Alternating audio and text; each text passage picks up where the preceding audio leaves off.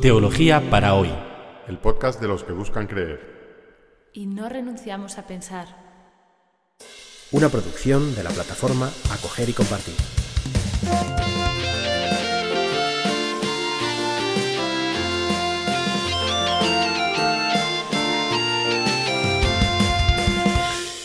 Bienvenidos al episodio 11, undécimo de nuestro podcast Teología para hoy. Hoy vamos a presentar, hacer una panorámica general de qué es el Nuevo Testamento.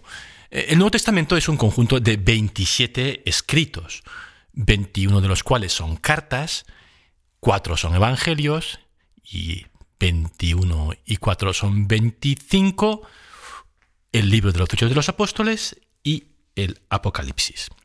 Y todos estos 27 documentos fueron escritos por algunos de los primeros cristianos en griego y durante la segunda mitad del siglo I. Quédense con estos dos datos. Griego, la lengua, y segunda mitad del siglo I, el periodo en el que fueron compuestos. Esto quiere decir que no hay ni un solo escrito en el Nuevo Testamento que no esté en griego. De hecho, no hay ningún texto cristiano que no esté en griego durante los primeros 200 primeros años del, cristianismo y no hay ningún texto cristiano anterior al año 50. Y eso que Jesús pues murió y resucitó en torno al año 30 del siglo I. Esto nos lleva, por tanto, a hacernos dos preguntas. ¿no? ¿Por qué? ¿Por qué griego? ¿Por qué este monopolio de la lengua griega en el cristianismo primitivo y, segunda, sobre todo cuando Jesús no hablaba griego, Jesús hablaba arameo, era un judío de lengua aramea. ¿Cómo es que un movimiento fundado por un judío de lengua aramea conserva todos sus documentos fundamentales en otra lengua, la lengua griega? Primera pregunta que vamos a responder. Segunda pregunta que queremos hacernos es, ¿y, qué pasó durante los primeros 20 años? Porque nadie escribió nada durante los primeros 20 años de la fe cristiana después de la Pascua. Empezamos por la primera pregunta. ¿Por qué el griego? Pues porque el griego es una lengua muy importante. De hecho, la cultura occidental se levanta sobre dos grandes pilares, sobre dos, las, los logros culturales de dos pueblos excepcionales en la historia de la humanidad. Y estos dos pueblos que proveen o que han provisto a la civilización occidental de sus ideas más importantes y de sus sensibilidades fundamentales y también de los textos esenciales. Estos, estos dos pueblos son el pueblo judío y el pueblo griego. Y del pueblo judío ya hemos hablado, hemos hecho una síntesis de su historia en el, anterior podcast, que fue un resumen de, de los siglos de historia de Israel hasta, hasta Jesús, vamos a hablar un poquito, eh, muy muy brevemente, de los griegos, porque sin los griegos no se entiende la Biblia. De la Biblia, eh, por supuesto, hay que eh, está, hunde sus raíces en la historia del pueblo de Israel, pero también florece, o al menos el Nuevo Testamento floreció en el ámbito cultural del helenismo. La cultura griega, aunque tiene sus antecedentes en, en siglos anteriores, empieza realmente a, adquirir un perfil propio eh, a partir del siglo VIII antes de Cristo. En las costas y, e islas del mar Egeo, si ven un atlas, eh, en el mar Egeo hay un montón de islas, y en las costas, pues eh, es un poquito como la costa, como la costa brava, es decir, son, son territorios que son bastante montañosos y crean valles de difícil comunicación, si no es por mar. Y, en, este, en este entorno único, pues surgieron una serie de ciudades-estado. Ciudades-estado que en griego se llaman polis. Polis, la palabra política en español viene de la palabra polis en griego, porque polis en griego es ciudad, pero también es estado, porque cada una de estas pequeñas ciudades tenían soberanía, eran independientes y formaban lo que hoy pues, conocemos como, como gobierno, como Estado, ¿no? un Estado independiente de otro, aunque eran solo pequeñas ciudades, cada una de ellas. Y la más importante de, estas ciudades fue Atenas. En el año 500 a.C., Atenas accede a un régimen de gobierno que llamamos democracia.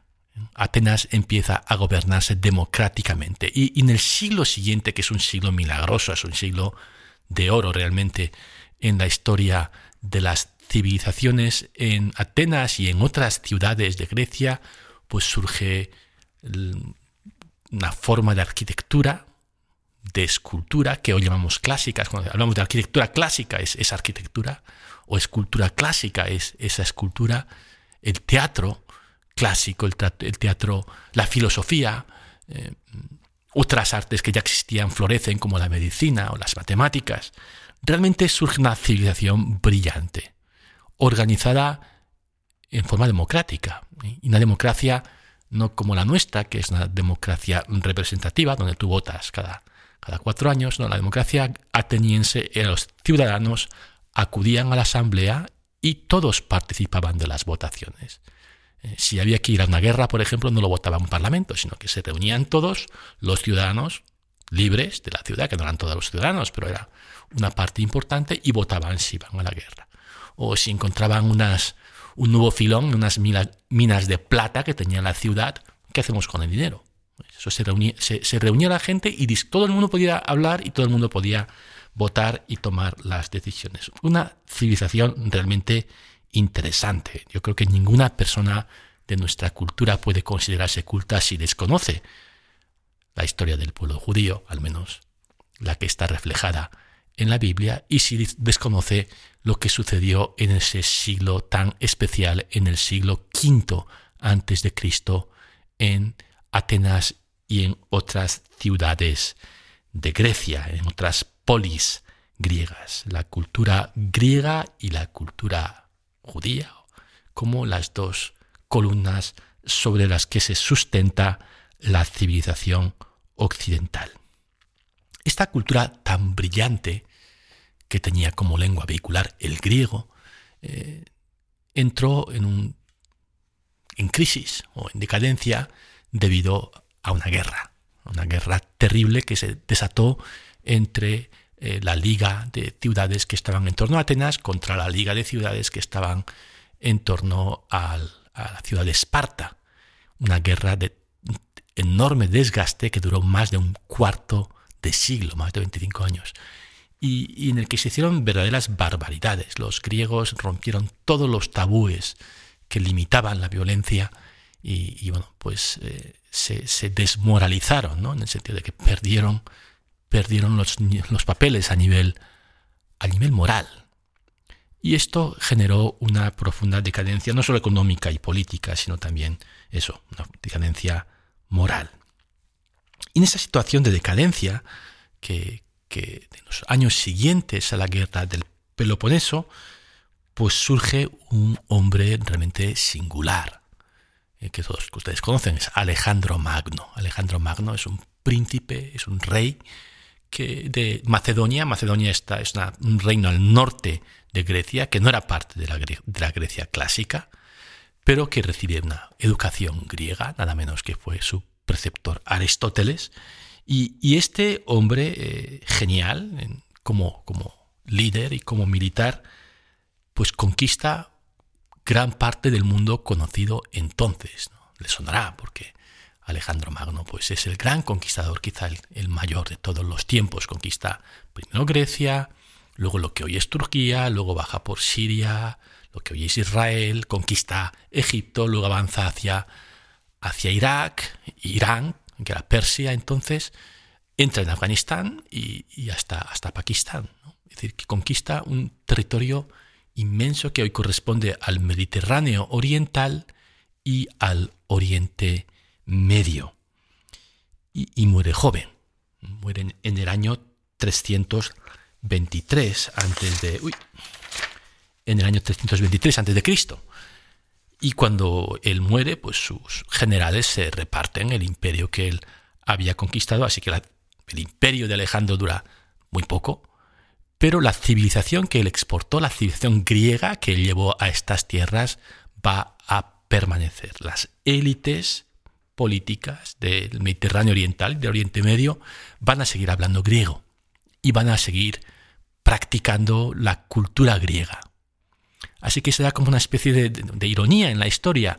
Eh, la persona que se carga a las ciudades-estado griegas, de que rompe con la autonomía de estas polis y que por lo tanto rompe con, con la forma de vida de la cultura clásica, de la, de la Grecia clásica, es también quien va a perpetuar la lengua y la cultura griegas, en una modalidad que los historiadores llaman helenismo.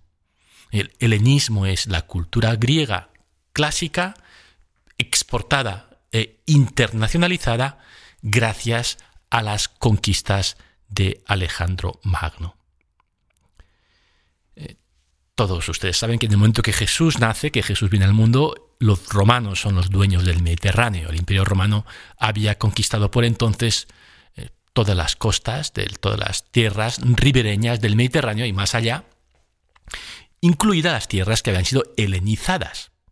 Pero en el Mediterráneo oriental los romanos nunca desplazaron ni la lengua ni la cultura griegas. Las élites culturales y económicas y políticas de, de esa parte del mundo van a seguir hablando griego. Ser culto era hablar griego. Incluso los romanos que se tenían por personas educadas o personas cultas procuraban aprender el griego el latín solo se implantó en las tierras menos civilizadas, menos desarrolladas del oeste, del Far West, eh, que era pues España, Portugal, lo que hoy es España, Portugal, Marruecos, Francia. En esas tierras sí se llegó a implantar el latín, que era lo que hablaban los soldados. Pero en las partes que ya habían sido helenizadas por los griegos, esta lengua que se consideraba superior, pues o más culta o más con más glamour o más nivel, pues eh, se mantuvo como la lengua de los negocios y del mundo cultural. Así que eh, en el momento que nace Jesús, los romanos son los dueños del Mediterráneo, pero la lengua dominante sigue siendo el griego en la mitad oriental de la cuenca mediterránea.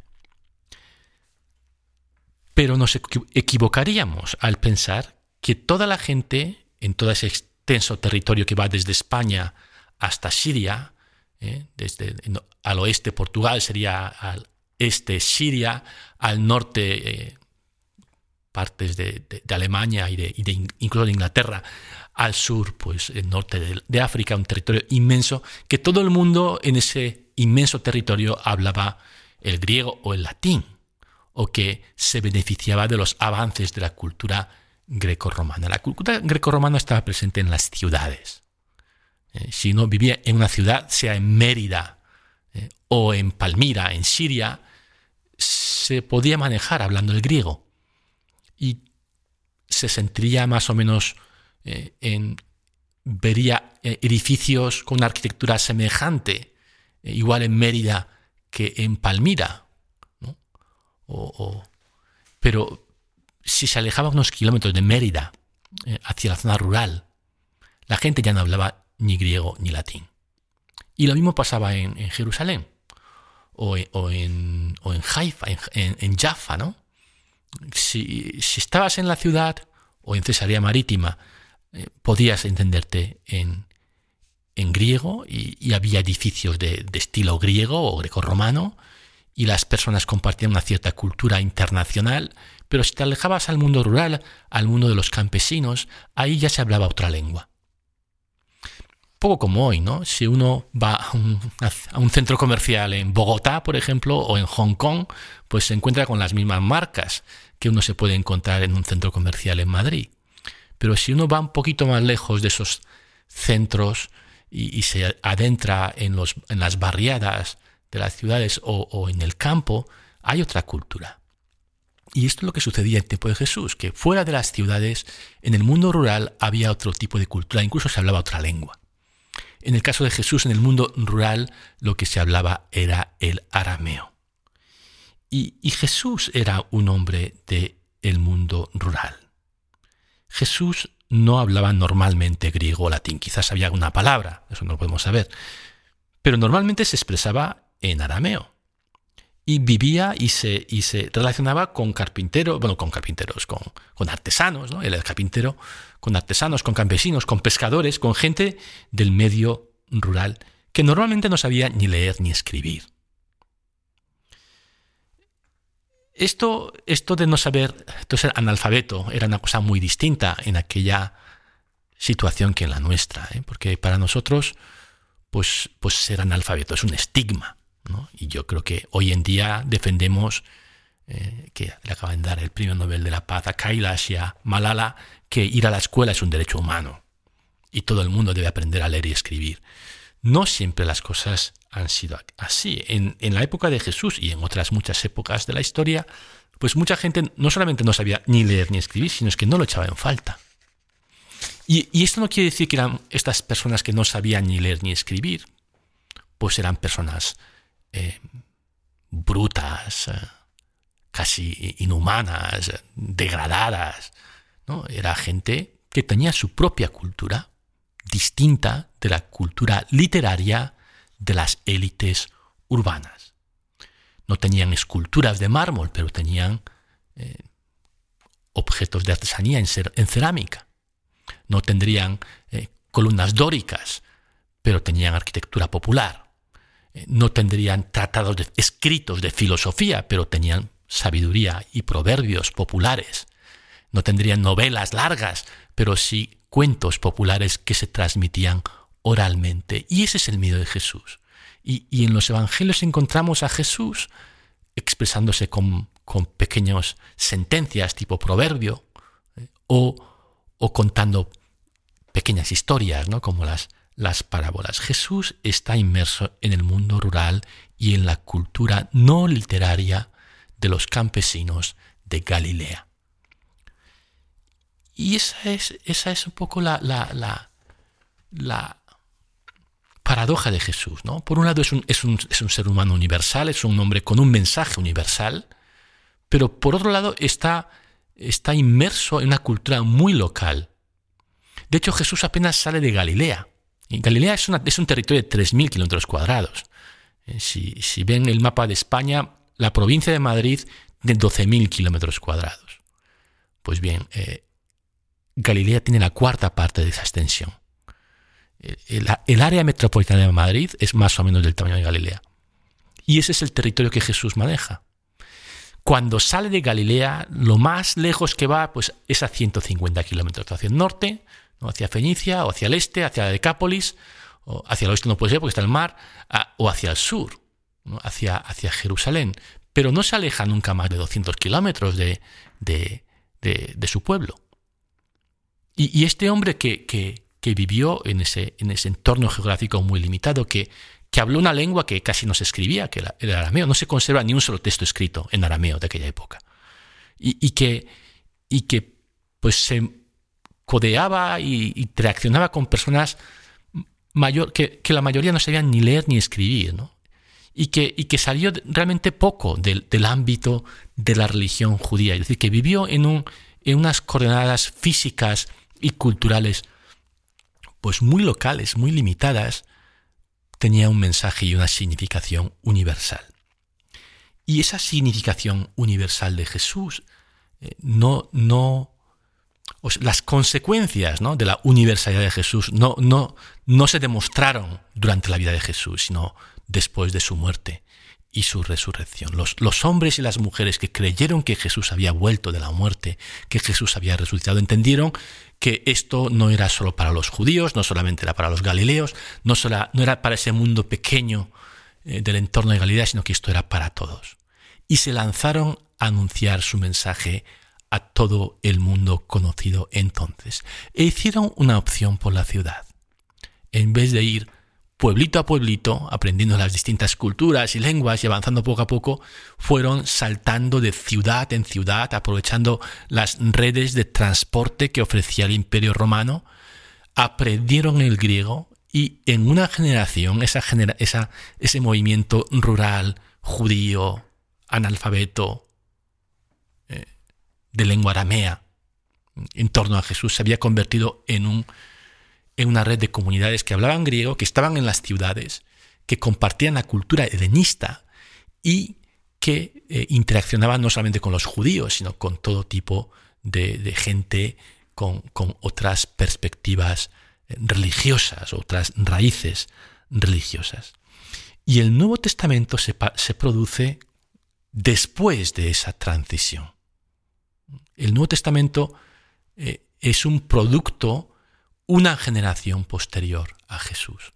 Eh, la primera persona que escribe algo en el ámbito cristiano o entre los cristianos es, Pablo, que escribe una carta, la, primera, la más antigua de todas es la primera carta a los tesalonicenses en torno al año 50.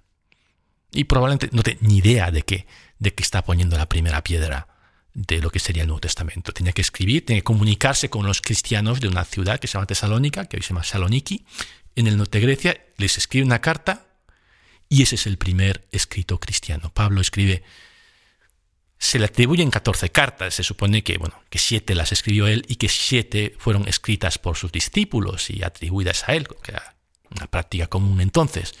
Eh, Pablo, las siete cartas escritas por Pablo, eh, que son, ah, si no me acuerdo mal, la carta, la primera carta a los tesalonicenses, que ya he dicho, Filipenses, Filemón, las dos cartas a los Corintios, Gálatas y Romanos, y las siete cartas atribuidas a él, que son pues eh, Efesios, Colosenses, las dos a Timoteo, la de Tito llevo cinco, la segunda carta a los tesalonicenses y eh, la carta a los hebreos, pues las siete primeras cartas que fueron escritas por el propio Pablo son los escritos más antiguos del cristianismo y se produjeron en los años 50.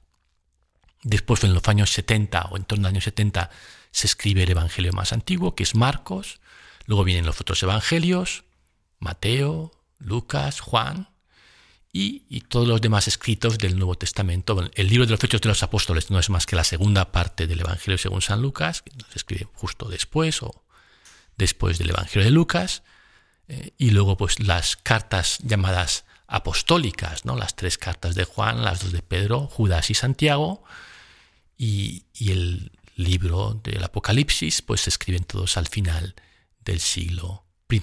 De tal manera que eh, en los años 50 las siete primeras cartas de,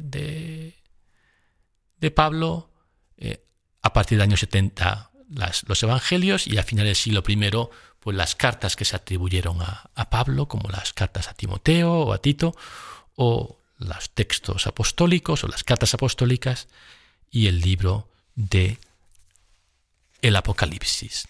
A finales del siglo I, en torno al año 100, tenemos ya todos los 27 documentos que forman el Nuevo Testamento.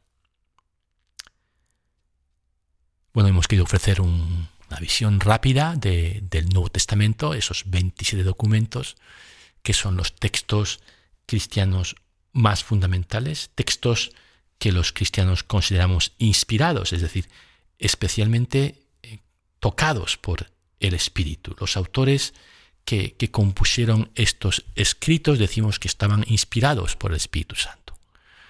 Pero claro, inspirado por el Espíritu Santo no quiere decir que, que tú te conviertes en una especie de zombie o robot, ¿no? Cuando una persona está llena del Espíritu Santo, y eso lo vemos en los santos, por ejemplo, son más ellos que nadie, son más humanos que nadie. Eh, el Espíritu Santo no te convierte en un robot.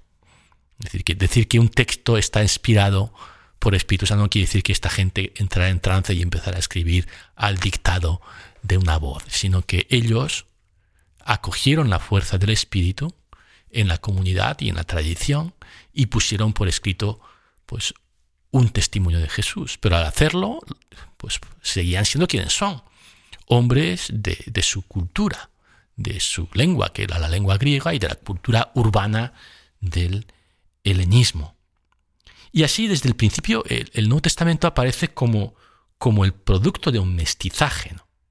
Jesús, que es un judío del medio rural, es testimoniado por unos textos producidos en ambiente urbano y en lengua griega. Y así, eh, desde el origen, el, en el Nuevo Testamento se conjuga lo local y lo cosmopolita, lo judío y lo griego, lo rural y lo urbano, en, un conjunto de textos que de forma coral dan testimonio de un ser humano irrepetible, Jesús de Nazaret. Llegamos así al final de este podcast en el que hemos hablado de los, del Nuevo Testamento. El próximo jueves hablaremos más en concreto de los Evangelios.